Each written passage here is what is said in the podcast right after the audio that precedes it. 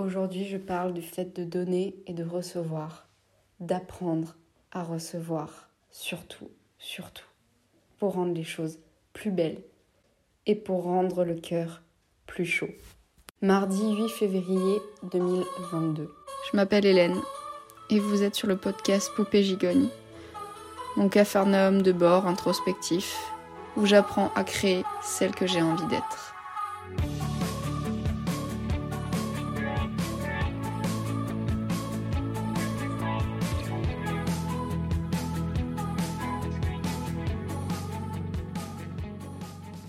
Ça fait un moment que je suis pas revenue ici. Ça me fait même bizarre.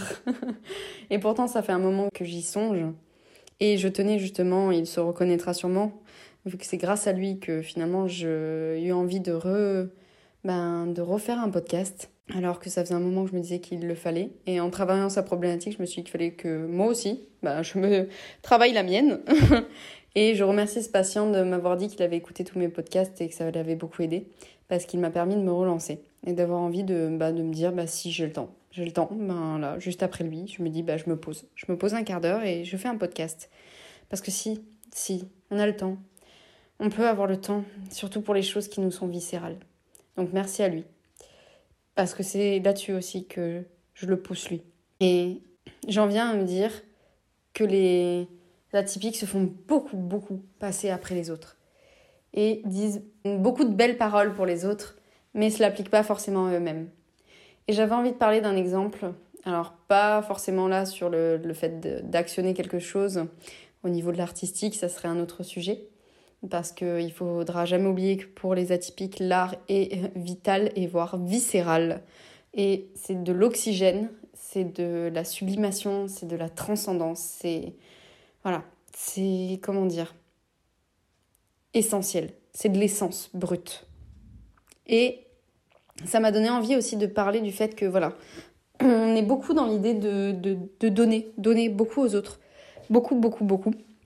C'est ce qu'on a de très profond en nous, à s'en oublier, à s'en faire penser après et à finir parfois dans des états de colère énormes. Parce que justement, euh, à force ben, de s'oublier, on s'oublie vraiment et ça fait mal. Ça fait très mal. Soit on se retrouve tout seul, soit on n'ose plus dire les choses, soit on ne sait plus comment les dire. Et quand elles sortent, elles sortent mal. C'est encore un autre point.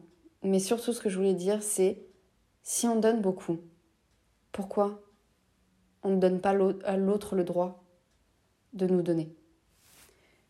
Je vais m'expliquer. On a très envie de recevoir de l'autre, souvent. On en a même besoin. On peut lui reprocher, souvent silence d'être là, mais que l'autre n'est pas forcément là. Mais à force de pas demander, à force de pas demander de l'aide ou d'exprimer nos besoins, l'autre finit par oublier qu'on a des besoins, ce qui peut être normal, ce qui peut paraître logique. Et là vient notre tort. Et aussi, nous avons un deuxième tort, c'est que quelquefois quand l'autre nous donne, on ne sait pas recevoir. On a tellement, tellement été j'ai envie de dire, c'est pas conditionné, mais on a tellement donné, on, sait, on est tellement euh, axé sur ce mécanisme-là du don que recevoir quelquefois nous est si complexe, si difficile. Et surtout quand c'est quelque chose de valorisant. Comme si on n'avait pas le droit à le recevoir. Comme si non, non, non, non, c'est pas possible. C'est moi qui te donne d'habitude. C'est pas à toi de me donner. Et puis quand on reçoit rien, c'est moi je donne tellement et je reçois pas grand chose au final. Je souffre et on se met dans un mécanisme très vicieux. D'en même temps désirer recevoir et en même temps ne pas réussir à recevoir. Et un jour, quelque chose m'a fait tilt sur un point, c'est que je me suis dit une chose. J'adore offrir des cadeaux. J'adore faire des surprises aux gens que j'aime. J'adore avoir une attention. J'adore retenir un petit détail de quelqu'un et offrir ce petit détail à ce quelqu'un. J'aime être attentive aux petites choses au petit plaisir de l'autre. J'aime lui faire la surprise, de lui montrer que je l'ai écouté et que je l'ai considéré et que j'ai pris en compte ce qu'il est, ce qu'il m'a dit, que je l'ai écouté profondément et que je lui signifie par une attention très bien ciblée, ou un mot, ou en lui montrant que je l'ai compris dans ce qu'il était sans qu'il parle explicitement. J'aime énormément faire ça. C'est d'ailleurs pour ça que j'en ai fait mon métier. Je n'offre pas des cadeaux à mes patients, certes, mais d'une certaine façon, si, en les prenant en compte dans la parole, dans ce qu'ils sont, dans ce moment à eux, dans ces trois quarts d'heure-là. Et après, dans la vie de tous les jours, ça va être aussi des attentions pour les gens que j'ai autour de moi, que j'aime. Mais par contre, j'ai remarqué que quand c'était pour moi, c'était très dur. Je le désire pourtant, beaucoup. Et j'ai beaucoup de reconnaissance, de gratitude, mais je le prends pas bien. Ou j'ai du mal à le prendre bien. Ou je suis gênée, ou il faut toujours que je trouve quelque chose de contré. Ah ben, un, gentil mot. Qu'est-ce que t'es belle aujourd'hui? Ah bon? Ah mais pourtant je suis fatiguée, pourtant mes cheveux sont pas beaux, euh, j'ai un bouton, euh, et pourtant j'ai mal dormi. Je le faisais plus avant, et ça fait un moment maintenant que j'essaye de le contrer. Ça ressort encore, mais moins. Mais avant, c'était un mécanisme de défense automatique. Et parfois, euh, un peu virulent. C'était non, non, c'est pas vrai.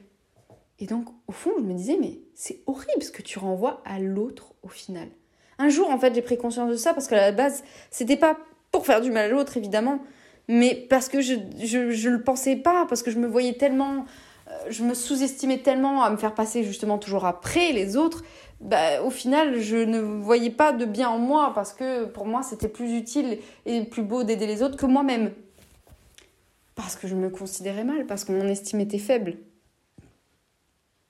Mais ce qui m'a aidé, c'est de me dire tu imagines qu'on te fasse ça?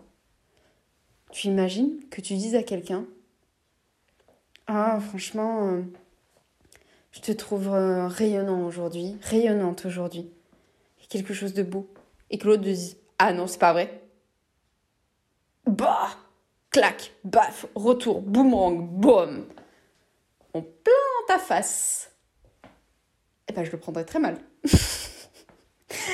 J'aimerais pas du tout, mais pas du tout. Alors, on l'a fait, mais plus gentiment, mais je sais que j'ai pu être désagréable dans mes retours quand quelqu'un me disait quelque chose de gentil.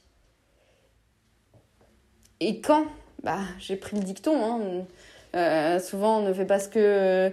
Euh, ne fait... Alors, j'ai toujours du mal avec les dictons, hein, ça se voit. le bon ordre. Euh, ne fais pas ce que je dis et fais ce que je fais. Non, c'est pas du tout ça. Bref, je crois que vous avez tous à peu près le dicton, mais bon, je ne sais pas le dire dans le bon sens. En gros, la personne dit quelque chose, mais après, elle fait l'acte elle dit de pas faire un truc et elle le fait elle-même. Bref, vous avez compris, je vais pas m'enfoncer plus que ça parce que je suis déjà bien, bien, bien au fond.